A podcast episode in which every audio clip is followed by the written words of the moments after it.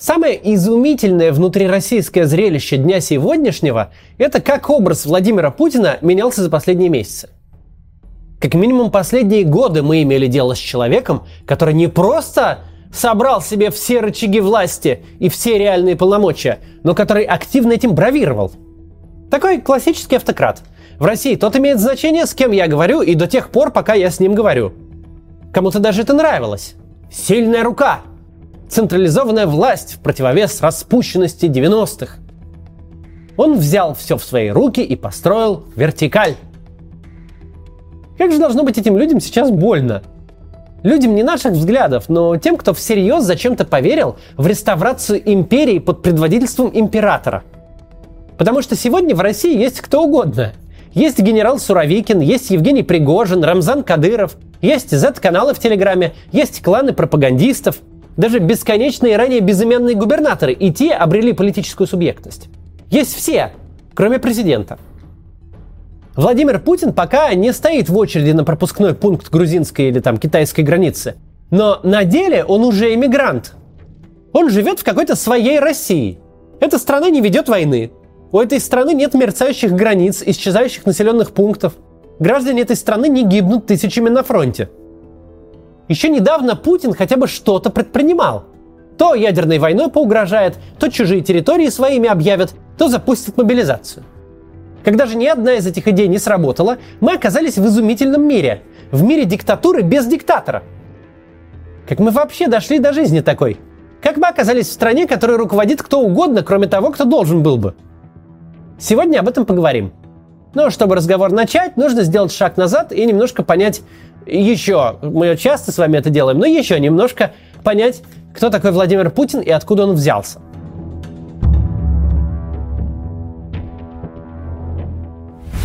В интервью Дмитрия Нагиева Юрию Дудю есть очень важный момент.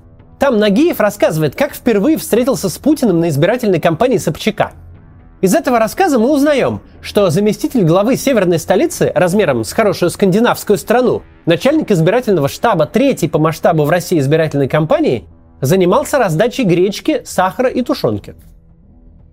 Так эти люди представляют себе политику. Политика для них – это порешать за бабло. Нищего пенсионера купить за тушенку, депутата купить за бесплатную квартиру, министра за дворец, федерального канцлера Германии за пенсию в Совете директоров Роснефти. Все делается во имя бабла, и все решается баблом. Единственная реальная религия российской власти и лично Путина – это культ бабла. Причем это не эфемизм и не преувеличение. Речь идет о настоящем культе. На что сегодня вся надежда путинского режима, которую он активно декларирует? Надежда такая. Вот сейчас Европа и США поймут, что им невыгодно поддерживать Украину и принудят ее к капитуляции. Да ежу понятно, что невыгодно.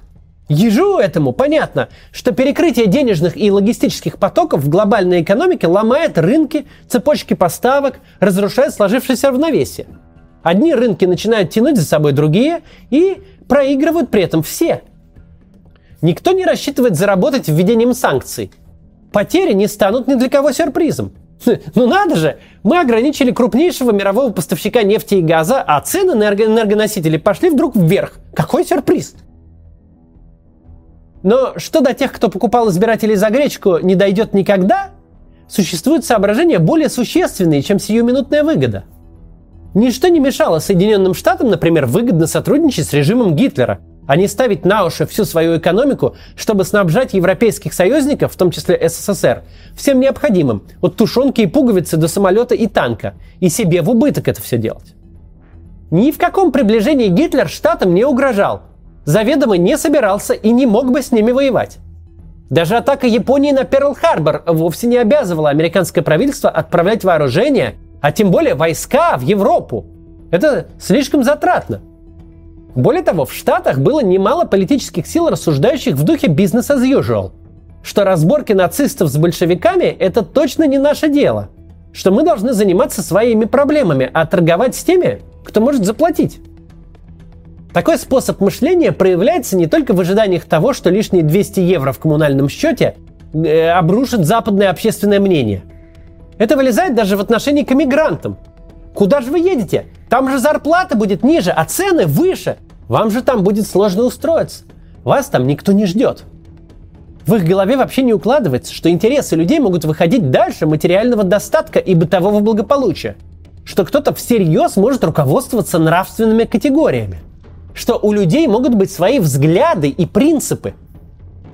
Также Путину, который внутри остался политтехнологом из 90-х и сроду не видел нормальной конкурентной политики, не приходит в голову, что президентская должность, помимо очевидных привилегий, подразумевает еще и обязанности – Например, что в сложную для страны минуту избранный народом президент должен собраться и приложить максимум усилий, чтобы вытащить страну из кризиса.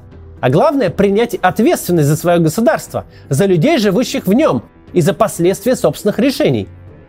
Сейчас продолжим. Сначала небольшая реклама. Не перематывайте.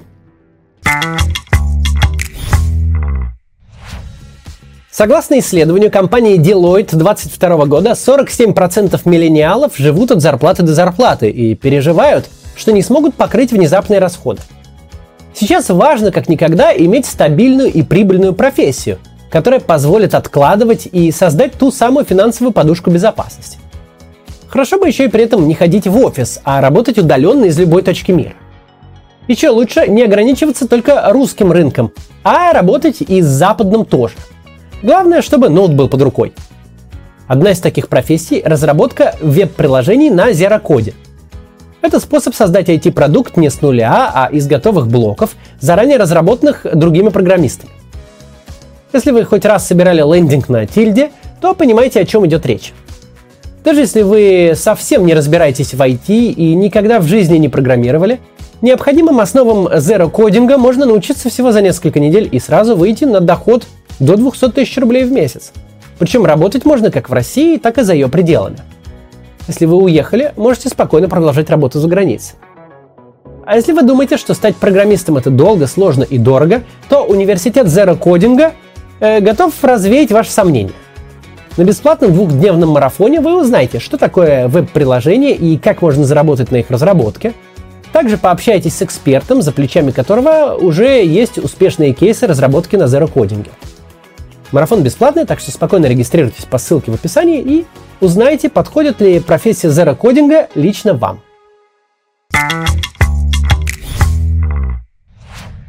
Продолжим.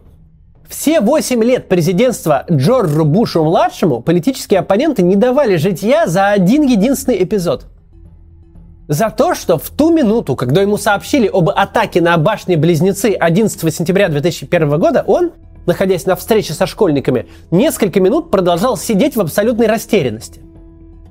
За то, что в момент нападения на страну ее лидер не только не подорвался немедленно, но и вовсе не мог сообразить, что происходит и как в ситуации национального бедствия нужно себя вести. Очень скоро Буш взял себя в руки и пошел делать президентскую работу. Отправился записывать обращения и выполнять функции главнокомандующего. Но эти несколько минут когда он сидел перед детьми с выражением лица задумчивого вамбата, ему уже не забыли никогда. Путин же в последние годы в каждый из сложных моментов для своей страны старался самоустраниться, чтобы, не дай бог, не запятнать свою репутацию, не дай бог оборонить свой рейтинг. Так было с коронавирусом, когда вся ответственность была перекинута на местные власти. Так сейчас происходит с войной, ведь за все 8 месяцев, что она идет, Путин не взял на себя ответственности ни разу. Он не сказал ни слова о погибших срочниках на крейсере «Москва», пока их семьи месяцами оббивали пороги кабинетов чиновников, чтобы хотя бы получить свидетельство о смерти. Путин не стал комментировать сдачу Херсона, города в честь присоединения которого он всего полтора месяца назад перед многотысячной толпой кричал троекратное «Ура!». Раз, два, три! Ура! Ура! Ура! Путин у зрителей телевизора по этим их политтехнологиям из 90-х должен ассоциироваться только с блистательными победами. А грязную работу в виде объявления об очередном маневре можно делегировать Шойгу с Суровикиным, которых уже и не жалко. Мы не знаем, во сколько тысяч жизней обошлась обреченная идея удерживать Херсон вопреки советам военных. Но мы точно знаем, что все эти люди погибли во имя больного тщеславия человека, который настолько труслив, что не отважился лично озвучить отступление, как не отважился сказать пару слов в памяти погибших. Ведь все это, конечно, скажется на рейтинге, который для Путина и его окружения стал вторым культом после культа бабла. И во славу ему полегли десятки тысяч военных и мирных жителей. Российские солдаты, чей путь закончился на украинской земле, должны были добыть для Путина выборы 24 года. А теперь, когда война затянулась и приносит поражение за поражением, они имиджевая издержка, у которой нужно быстрее забыть. И точно так же, как и с культом бабла, Путин уверен, что весь мир тоже придерживается культа великого рейтинга. Так, с начала войны он уверен, что недовольство населения западных стран из-за экономических проблем в связи с санкционной войной и газовым шантажом вынудит лидеров как можно быстрее откреститься от Украины. Что страх разочаровать своих избирателей заставит их пойти на любые сделки с Путиным. А в то, что политики в других странах помимо рейтингов могут руководствоваться принципами, политическими взглядами, моральными нормами, в такие абстракции Путин не верит. Однако фронтальная война не избирательная кампания и даже не коронавирус. Никакие электоральные технологии справиться с ней не помогут. Не получится воспользоваться постулатами культа рейтинга. Не получится спрятать провалы э, своей политики под ковер и перекинуть ответственность за них на других.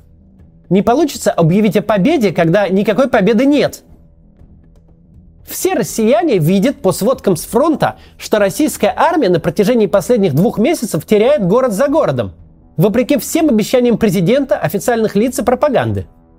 В итоге несостоятельность Путина как главы государства становится очевидной даже для самой милитаризованной, самой отбитой публики.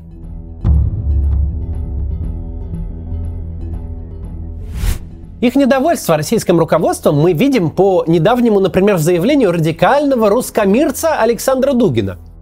Комментируя сдачу Херсона, он напомнил о древней традиции избрания царя дождей. Согласно трудам этнографов, в некоторых архаичных сообществах существовал обычай, по которому один из членов племени избирался царем и назначался ответственным за то, что с неба идет дождь. Пока дождь капает регулярно, царя всячески ублажают наделяют его неограниченной властью, кормят лучшей едой, отдают в наложницы самых красивых девушек. Однако, как только начинается засуха, его приносят в жертву, перед этим вкусно накормив и одев в церемониальную одежду. И вот теперь Дугин намекает, что Путин, проигрывая эту войну, может повторить судьбу царя дождей, который до изнеможения танцевал с бубном, но так и не призвал ни одной тучки. И вот в ситуации, когда даже полуимперец, полуфашист Дугин, который призывал начать полномасштабное вторжение в Украину еще 8 лет назад, а теперь он намекает на расправу над президентом, в такой ситуации Путину остается надеяться лишь на чудо.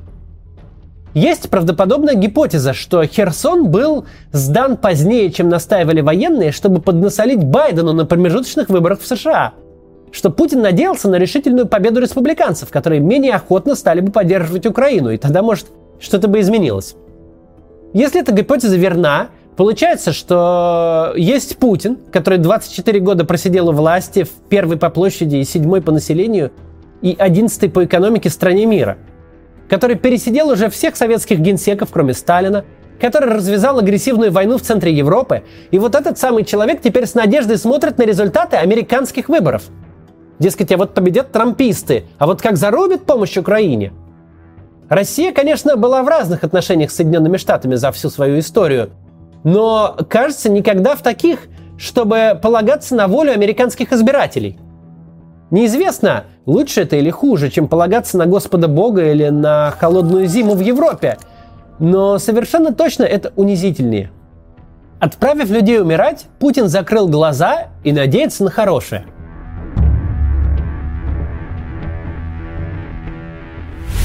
У России впервые за очень долгое время сейчас по факту нет никакого лидера. Генералы на оккупированных землях как хотят распоряжаются территориями и людьми. Вагнеровцы, как бы запрещенные российскими законами, публично проводят казни без суда и следствия. А человек в президентском кресле тем временем ждет какой-то такой развязки всей этой кровавой вакханалии, которая хотя бы ну, как-то он надеется, что не выбьет из-под него кресло. И тут вообще не важно, в какую Россию будущего вы верите – имперскую ли, коммунистическую ли, или либеральную ли, как я. Никчемность Путина как правителя сейчас размывает саму российскую государственность, монополию на применение силы, суверенитет над территорией, легитимность руководства. Продолжаться так, конечно, долго не может. Рано или поздно раздрай российской государственности сметет и самого сидельца на президентском кресле. А вот до какого состояния в итоге будет доведено государство, это большой вопрос. История Владимира Путина – это не история кровавого диктатора, которая могла бы кому-то прийтись по вкусу. Это не история нового Сталина или Ивана Грозного. Это продолжение фильма «День выборов».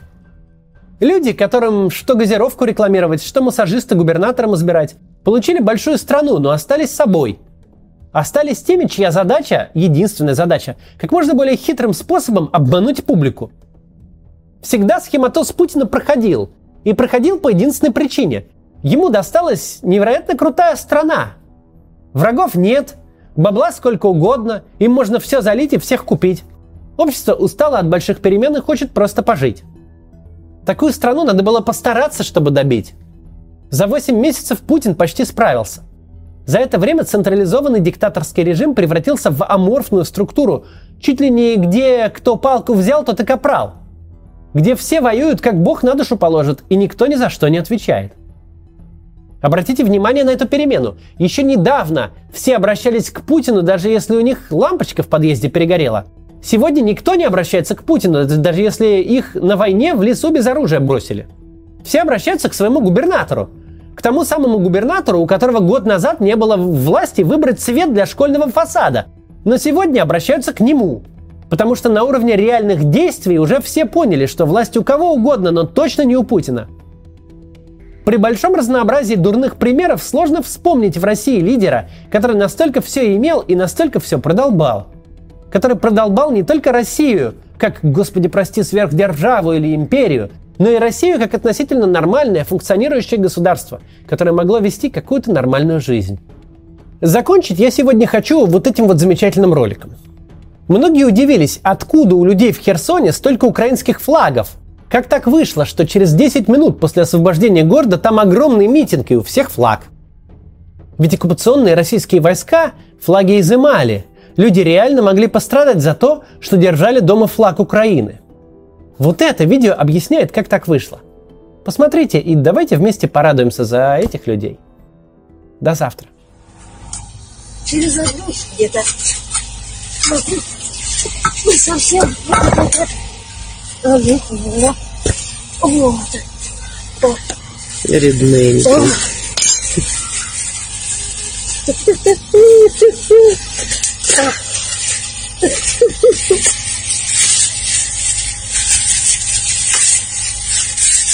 Мокренький, мокренький.